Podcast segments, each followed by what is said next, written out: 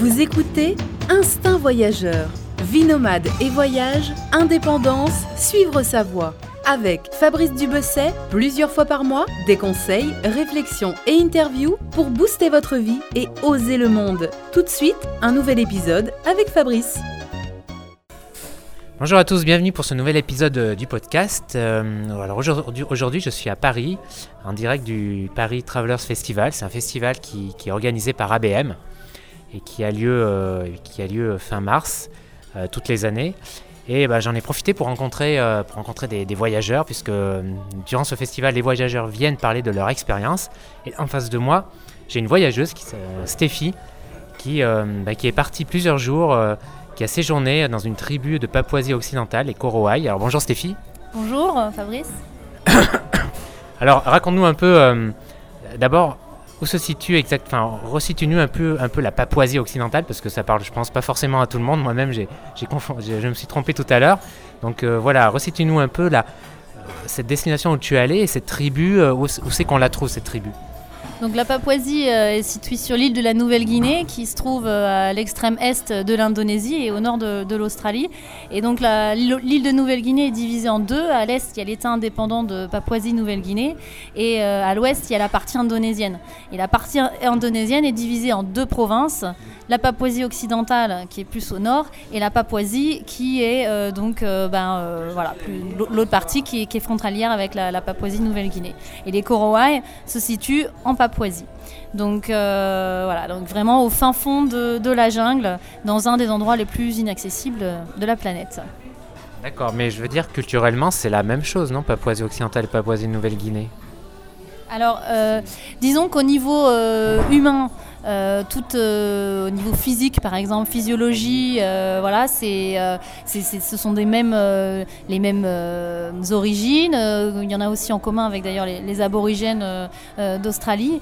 Donc, par contre, ce qui diffère énormément et ce qui fait une grosse différence, c'est la situation politique, puisque donc en Papouasie-Nouvelle-Guinée, c'est un État indépendant, donc qui relève complètement de la, politique de, Papouasie-Nouvelle-Guinée. Et puis la partie indonésienne relève du gouvernement euh, Et euh, donc, la, juste pour la petite histoire euh, historique, l'indépendance d'Indonésie euh, a été donc en 1949. Avant, c'était un territoire néerlandais.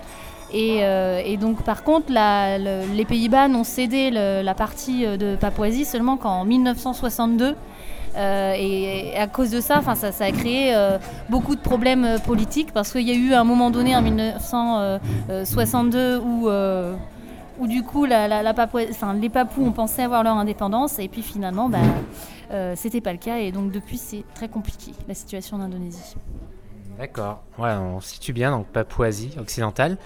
Alors pourquoi être parti sur cette tribu en particulier? D'abord Pourquoi cette expérience de séjourner dans une tribu fin fond de la jungle, j'imagine, euh, dans un endroit isolé. Et pourquoi cette tribu en particulier, les Korowai Alors je ne connaissais pas les Korowai avant d'aller les voir. Donc euh, moi je, suis fascinée par les peuples premiers depuis que je suis petite et euh, notamment les peuples de la forêt parce que dans un monde où nous euh, occidentaux on a complètement rompu les liens avec la nature, j'ai toujours eu envie de savoir comment vivent les peuples de la forêt, comment ils arrivent à, vivre intégralement dans la nature. Donc voilà, donc j'ai eu une opportunité de, partir voir les Korowai parce que je, travaillais en Indonésie, je vivais là-bas et, bénévole dans une association. Et c'était euh, avec, euh, avec des membres de cette association que je suis partie. Donc je, je sais, je sais qu'en Indonésie, il y a énormément de- d'ethnies traditionnelles, mais je connaissais pas les Korowai en particulier. Et j'ai découvert qu'en fait, c'était l'une des dernières ethnies euh, découvertes en, en Indonésie et dans le monde, en fait, dans les années 70. Ah d'accord, une des dernières, donc ils sont restés assez longtemps euh, finalement cachés quoi.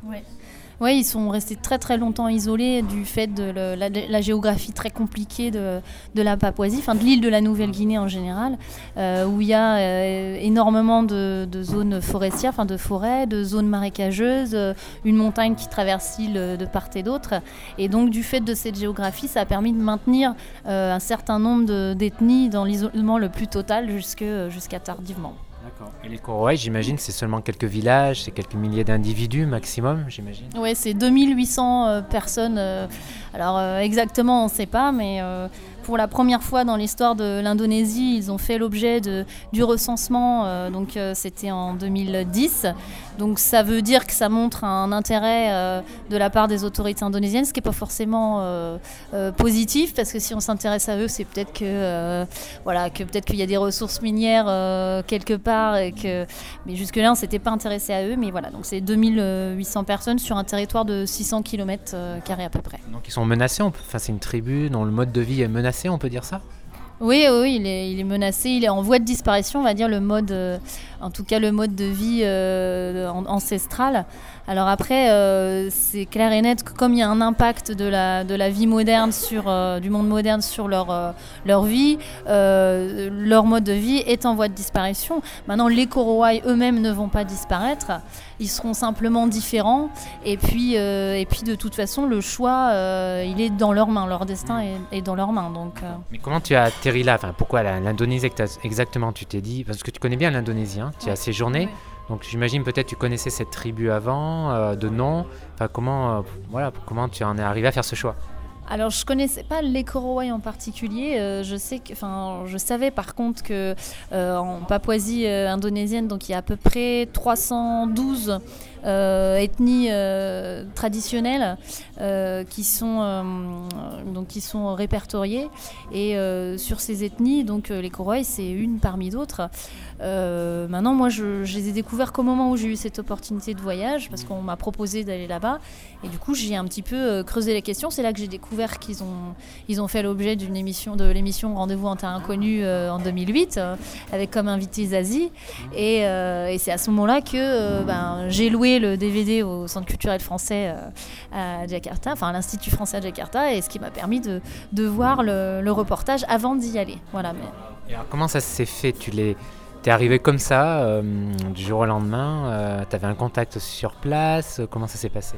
Alors on a eu la chance, euh, comme je travaillais dans une association euh, euh, donc, qui faisait la promotion de la culture indonésienne, qui faisait régulièrement des voyages un petit peu partout dans l'Indonésie, ils, ont un contact et donc un guide de référence sur la Papouasie, qui est aussi le guide qui, emmène les expéditions de National Geographic et d'autres émissions. Donc c'était pas n'importe quel guide. Et, donc en fait on est parti avec lui. donc de, de, Jakarta il faut à peu près 5h30, 6 heures euh, en avion jusqu'à Jayapura, la capitale de, Papouasie. Ensuite, euh, il faut une heure euh, d'avion au-dessus de la forêt jusqu'à une ville qui s'appelle Dekai. Ensuite, on embarque sur une pirogue où là, il faut une dizaine d'heures pour aller jusqu'à Maboul, qui est la, porte d'entrée en pays Korowai. Et là, c'est pas fini encore. Il faut encore faire une dizaine d'heures de marche dans la forêt pour aller voir les Korowai. Donc, c'est un pays qui se mérite. Bah, tant mieux d'ailleurs. Hein. Tant mieux parce que qui dit inaccessible dit euh, voilà plus de préservation, etc. Et euh, comment ça s'est passé? Comment tu as été accueilli euh, alors, c'est pas un peuple. Enfin, comme tous les Papous, euh, les Korowais sont un peuple guerrier, de guerriers. Voilà. Donc, euh, il y a vraiment une tradition de guerre tribale qui est très très forte en Papouasie. Euh, ça fait pas si longtemps que ça qu'il n'y a plus de guerre tribale, qu'il y, a eu pendant des années des chasseurs de têtes, des coupeurs de têtes, voilà, du cannibalisme. Donc, c'est des tribus qui sont quand même très très guerrières et ils n'aiment pas les, les, ennemis. Donc, bah, la toute première. Enfin, on est arrivé donc dans on a traversé la forêt, on avait des, porteurs qui étaient là avec nous. Et euh, en fait, ils ont chanté pour euh, annoncer leur arrivée, parce que c'est une tradition chez les Korowai. Donc dans le premier village où on est passé, euh, ça s'est bien passé. Alors que dans le, dans le deuxième, les champs, on ne pouvait pas les entendre. Il y avait une rivière à traverser. Et nous, on a commencé à voir les maisons hautes, parce qu'ils sont connus pour leurs maisons dans les arbres. On, était, on, commençait à sortir les appareils photo. Et là, le guide nous a dit, non, non, non, rangez vos appareils. il y avait le chef qui était là avec son arc et ses flèches prêts euh, à nous tirer dessus. Donc euh, on a envoyé un déporteur euh, donc pour faire tampon, pour expliquer qui on était, qu'on n'était pas là pour leur faire la guerre, pour leur faire du mal, qu'on était là pour comprendre comment ils vivaient dans la forêt. Et du coup, à partir de ce moment-là, ça s'est très bien passé. Ils ont été hospitaliers, mais on ne peut pas aller en Papouasie comme ça, en balade dans la jungle sans guide et sans, surtout sans Korowai. Ouais, si euh, de manière sans guide, tu, tu, vas te perdre, etc. et, et, tu vas pas les trouver de toute manière. Mais euh, ouais, voilà, il faut arriver avec un, quelqu'un qui t'introduit, etc. Et le fait que tu sois une femme, euh, ça a une incidence? Alors je pense que euh, ça, a surtout étonné. Alors après, euh, voilà, ils voient passer très très peu de touristes, euh, donc ils, doivent certainement voir passer très peu de femmes. Donc les premiers contacts qui ont été établis, c'était avec des missionnaires dans les années 70, et c'était tous des hommes. Donc les premiers premières touristes qu'ils ont dû voir, c'était vraiment tout récemment, et je, je suis même pas sûre qu'ils en aient vu, voilà, certains. Donc je pense que c'est plus par rapport à moi, par exemple, je me suis intéressée aux arts Dark euh, donc euh, j'ai demandé à euh, essayer à tirer à l'arc. Or c'est vraiment un instrument qui est réservé aux hommes. Donc je pense que ça a dû leur paraître vraiment très étonnant. Et ce qui a dû aussi leur paraître étonnant, c'est que donc moi j'ai établi beaucoup de connivence avec les mères, vu que moi-même je suis maman de, deux jeunes enfants, que je venais juste d'arrêter d'allaiter quand, quand je suis partie là-bas. Donc du coup toutes ces questions-là de maternité, ça me, ça me parlait. Donc j'ai établi beaucoup de liens. Et j'avais emmené un petit, un petit carnet avec des photos de ma famille et notamment de mes enfants. Et donc je les ai montrées aux, aux femmes et ça a eu euh, beaucoup de beaucoup. Ils, étaient très contents. Euh, mais par contre, je pense qu'il devait y avoir une incompréhension de se dire mais pourquoi elle est loin de son enfant? Parce que euh, une mère, enfin en général dans toutes les ethnies traditionnelles, ne se sépare jamais de son enfant, surtout en bas âge. Donc il y a certainement eu beaucoup d'incompréhension. Euh, mais que, qui m'ont pas forcément fait ressentir, déjà parce qu'il y avait la barrière de la langue. Euh. Justement, en parlant, je, pensais justement à la communication. Euh, donc j'imagine que tout se fait par geste, bien sûr, par le regard, etc. Et, finalement, est-ce que, bien sûr c'est une barrière, mais est-ce que les choses finalement, est-ce que tu arrives quand même à transmettre et à communiquer relativement facilement? Alors moi j'avais la chance de parler indonésien, donc euh, du coup pendant la, on a eu 10 euh, heures de marche dans la forêt qui s'est étalée sur deux jours, et pendant ces deux jours-là j'ai euh, créé des liens avec les porteurs. Euh, je suis d'ailleurs une des seules des groupes à m'être vraiment intéressée aux porteurs, parce que moi je, je m'intéressais autant aux porteurs qu'aux gens dans la jungle, parce que pour moi c'est aussi, euh, ils sont aussi authentiques que les autres. Et donc euh, eux ils parlaient indonésien, ce qui m'a permis de, commencer à apprendre quelques mots en Korowai. Donc j'ai appris les salutations, comment est-ce qu'on disait des mots basiques comme parents, enfants. Et donc quand je suis arrivée dans, au fin fond de la forêt et que j'ai rencontré les gens qui vivaient dans la forêt, ça m'a permis d'établir un petit contact avec des, petits mots que, voilà, que je parlais. Et puis, euh, et puis d'ailleurs, euh, ça a été assez drôle parce que je les ai entendus un soir où ils dû, se quitter entre eux, donc c'était les porteurs, et qui en, enfin, se, moquaient un petit peu de moi euh, parce qu'ils répétaient un petit peu ce que j'essayais de leur dire et ça devait leur faire beaucoup rire que une, une, enfin, voilà, une occidentale parle Korowai parce que ça n'existe pas et que en plus je sois une femme pour lesquels ils avaient peut-être jamais vu de, de femme occidentale. Donc euh, voilà, je pense que c'était très drôle pour eux. Et au niveau pratique, comment, au niveau pratique de ces jours, il s'est passé comment? Tu, tu, tu, logeais où? La nourriture comme ça? Alors donc on a on logeait en tente. Euh, donc on a toujours dormi en tente. Donc les Koroa, ils vivent dans des maisons hautes qui sont à une douzaine de, mètres de haut à peu près. Et puis pour euh, les visiteurs, quand ils, reçoivent des clans euh, amis ou quand ils font des, fêtes, des cérémonies, ils construisent une, maison en, bas en fait, en longueur, donc ouverte par, par deux côtés. Donc c'est juste un abri et les invités dorment là. Donc nous on plantait nos tentes là quand même. On dormait pas à même l'extérieur parce qu'il y a énormément de bêtes dans la forêt et donc euh, pour se protéger des moustiques, pour se protéger de tout ça, on dormait dans nos tentes. Et pour ce qui est de la nourriture, euh, on n'a pas mangé comme les Korowais. Je pense qu'on n'aurait pas tenu trois jours parce qu'eux, ils mangent, euh, ils mangent du sagou. Donc, ce sont des galettes faites à partir de farine de sagou. Le sagou, c'est un arbre, un palmier. et donc, ils en extraient la pulpe. Et du coup, ils, la réduisent en, en, farine et ils en font une galette. Et s'il y a dans le sagou ni protéines, ni vitamines, ni minéraux. Euh, donc euh, ils mangent de temps en temps de la viande quand ils arrivent à en trouver, mais c'est pas évident. Donc nous à ce régime-là, euh, en plus c'était quand même physique, il fallait faire des marges en la jungle, on n'aurait pas tenu. Donc on avait nos, propres aliments qu'on avait emportés, quelques légumes, et puis voilà, on avait quelqu'un qui faisait un petit peu la cuisine pour. Bien sûr, l'eau potable. Voilà, alors l'eau potable, alors ça c'est quelque chose que... Alors moi je voyage depuis très longtemps, dans des conditions euh, parfois extrêmes, du moins avant d'avoir des enfants.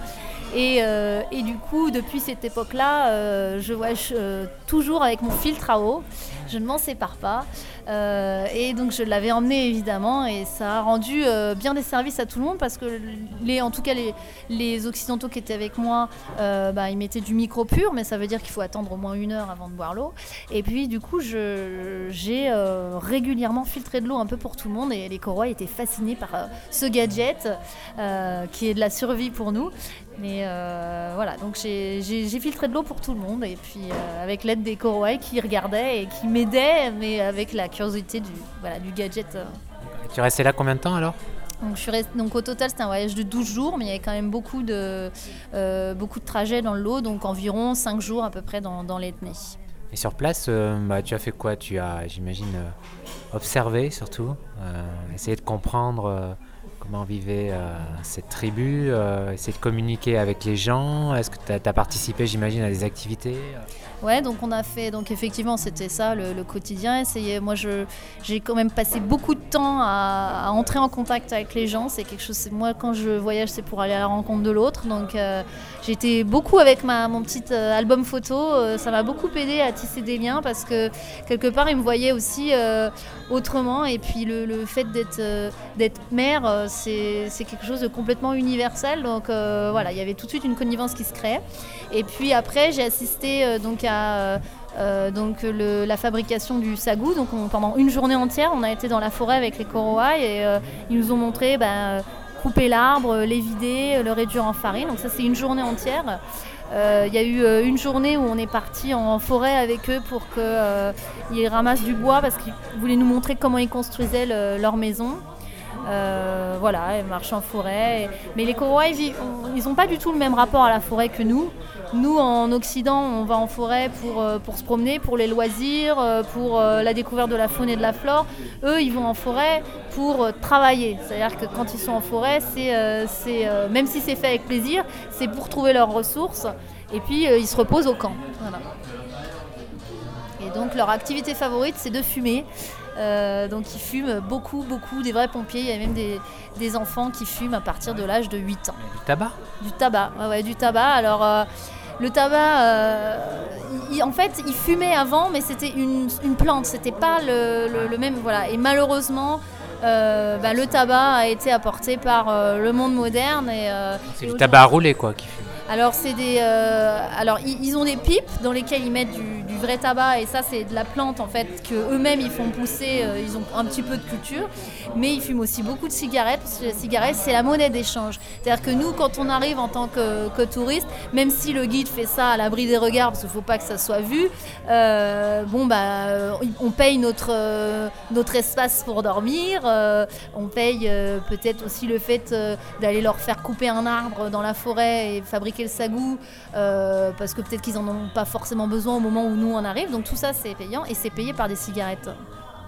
Ouais, comme ça, ouais, c'est pas. C'est pas joli, joli. Non, c'est pas joli, joli, quoi. Ça rappelle un peu, euh, un peu, tu sais, les. Euh, autant euh, du Canada, des, des, trappeurs qui échangeaient les fourrures contre de l'alcool et du tabac, finalement, c'est la même chose en fait. Ben, après, c'est vrai que c'est un peuple qui a fonctionné qu'au-troc depuis, euh, depuis la nuit des temps. Donc, ils s'échangent euh, beaucoup de choses. Donc, euh, moi, je m'amusais à, voir tous les détails qui venaient pas de la forêt. Donc, quasiment tout vient de la forêt. Mais après, il y a quand même quelques petites choses comme les marmites, les petits colliers en perles qu'ils ont. leurs vêtements aussi, parce qu'ils sont forcés de s'habiller aussi. Mais, sauf dans la jungle où ils vivent quand même plutôt, nus, mais ils ont quand même des vêtements. Et du coup, c'est vrai que moi, ça ça m'amusait de, voir un petit peu comme dans les, euh, les, les, images pour enfants, là, où ils font euh, chercher l'intrus. Ben, moi, je jouais beaucoup à ça euh, sur place, d'essayer de voir qu'est-ce qu'était intrus, qu'était le monde moderne. Mais en fait, c'est pas intrus parce que c'est. voilà, de toute façon, tôt ou tard, ils se feront rattraper par le monde moderne. On peut pas non plus leur interdire d'être au courant de ce qui se passe en dehors de leur monde. Et puis malheureusement c'est un mode de vie qui va euh, disparaître, ça c'est sûr, mais les Korois ils vont pas disparaître, ils seront juste différents. Et, euh, c'est vrai que c'est assez... Euh, c'est une question que je me suis beaucoup posée pendant que j'étais là-bas sur ma place. Est-ce que je devais leur parler de mon monde ou pas? Est-ce que je devais leur montrer des photos ou pas? Parce qu'on n'a pas envie de leur donner envie de, notre monde qui est quand même pas, pas beau, beau. Voilà, il y a des choses belles, mais il y en a d'autres qui sont pas donc euh, je me suis beaucoup interrogée sur ma place là-bas. Qu'est-ce que tu as fait justement? Tu as montré des photos alors? Alors non, je suis partie quand j'ai. Alors par exemple, un j'avais pas amené de, photos donc par rapport à notre monde mais je me suis retrouvée face à des dilemmes quand même alors il y a eu par exemple un dilemme avec des piles. Il y a eu un des Korowai qui avait euh, une lampe de poche qu'il avait dû euh, obtenir par euh, un autre touriste ou un missionnaire. et en fait, il me demandait des piles pour mettre dans, sa lampe de poche. Et, c'était, je savais pas quoi faire. J'ai été parce que les piles, ben voilà, ça veut dire que de toute façon, c'est au bout d'un moment elles vont s'user. Qu'est-ce qu'ils vont en faire? Il va les mettre dans la nature.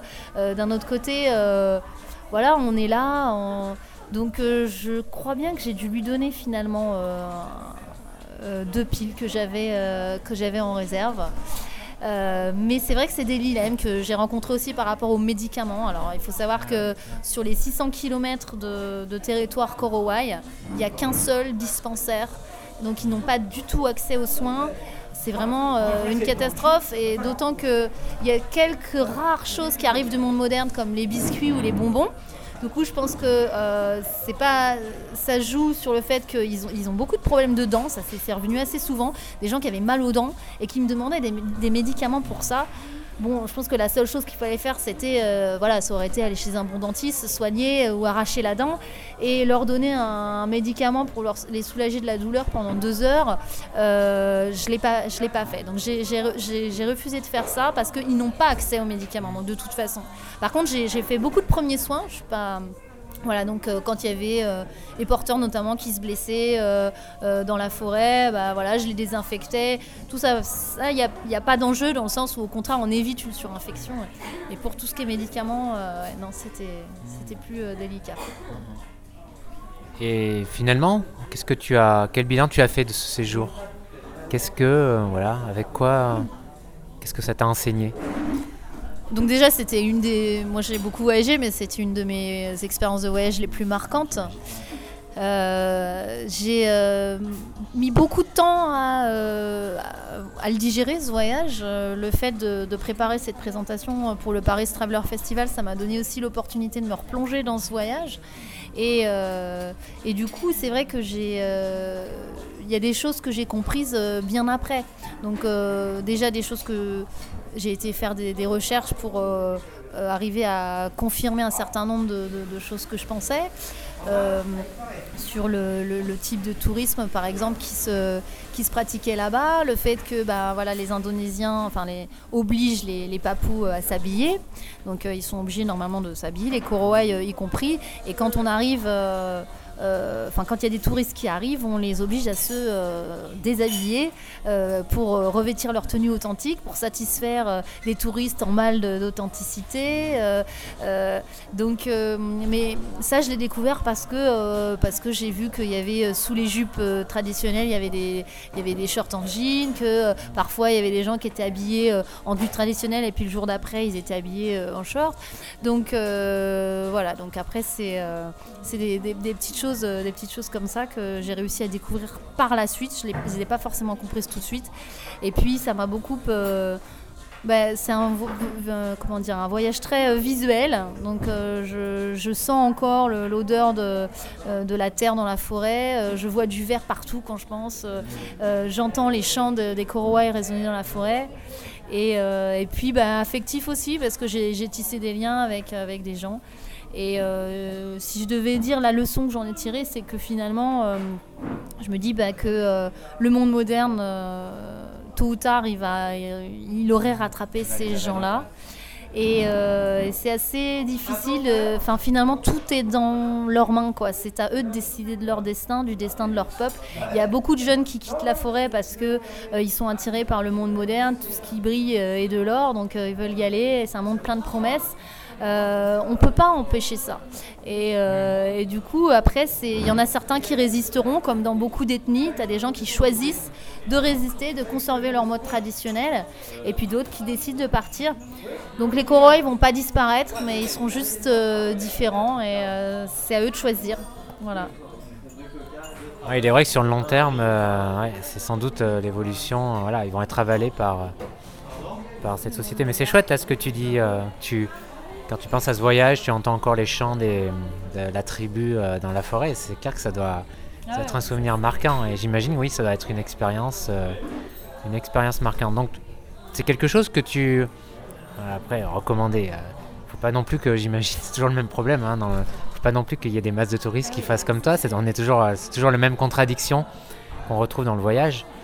Euh, mais c'est clair, oui, ça doit être une expérience euh, assez, euh, assez unique à faire. Euh,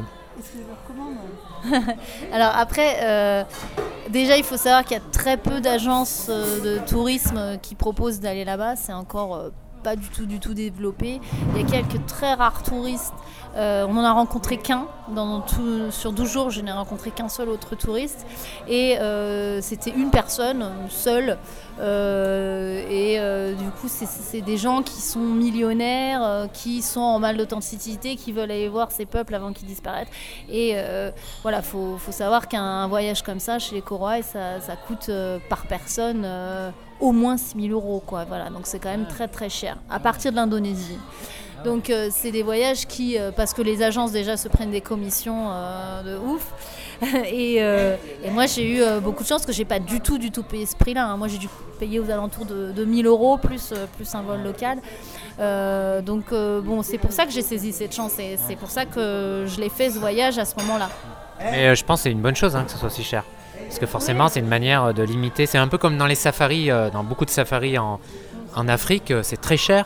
euh, le logement et l'entrée. Pourquoi? Parce que c'est pour limiter le nombre de touristes, quoi. Pour limiter l'impact du tourisme euh, sur, sur la faune. Donc évidemment, on peut penser que c'est élitiste, mais c'est une bonne chose en fait.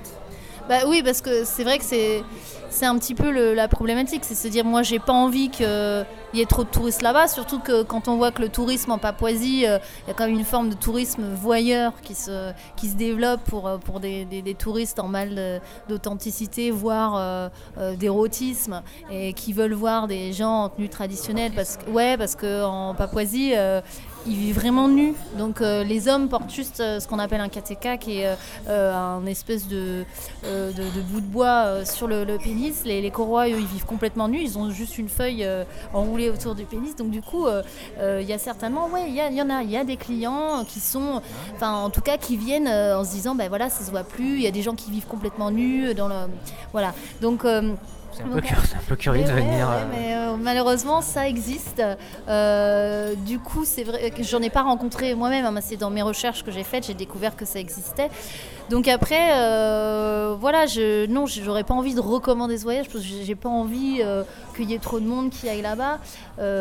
Maintenant, je pense que si il y a des gens qui vont euh, voir des ethnies traditionnelles, que ce soit les Koroai ou, ou une autre vraiment des peuples reculés, eh bien euh, il faut le faire euh, avec euh, de façon très très responsable euh, et puis il faut, faut faut pas apporter ben, toutes ces cochonneries du monde moderne avec soi. Faut faire très attention. Tout à l'heure je parlais des médicaments mais faut se poser les questions en fait. Faut pas y aller en se disant bah voilà on découvre s'il faut, arriver à se poser la question à chaque fois qu'on se retrouve face à un dilemme de se dire bah est-ce que on me demande un médicament mais quel va être l'impact? Quel va être le résultat?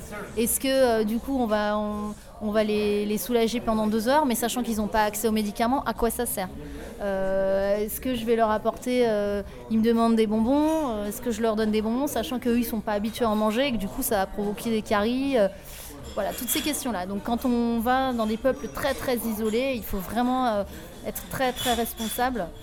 Sachant qu'en plus, euh, il y a beaucoup de maladies que nous, on a et qu'on peut développer, euh, qui sont... Voilà, eux, ils n'ont pas cette immunité-là. Ils sont immunisés pour autre chose.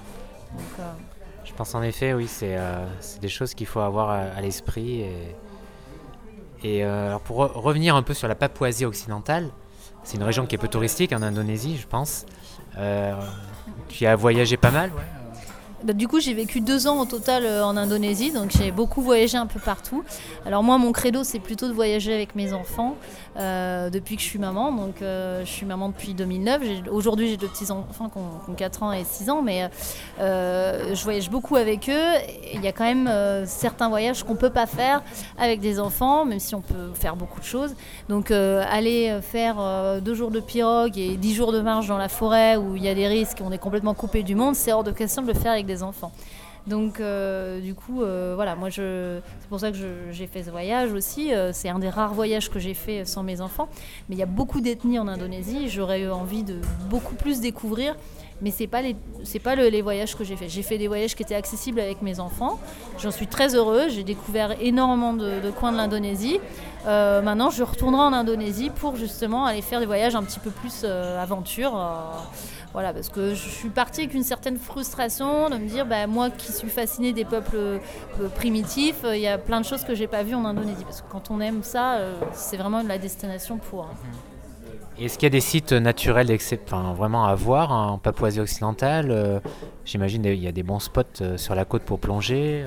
Euh. Alors donc dans le nord de, la Papouasie, il y a un archipel qui s'appelle l'archipel de Raja Ampat, qui est encore très peu connu, qui est très connu dans le monde des plongeurs.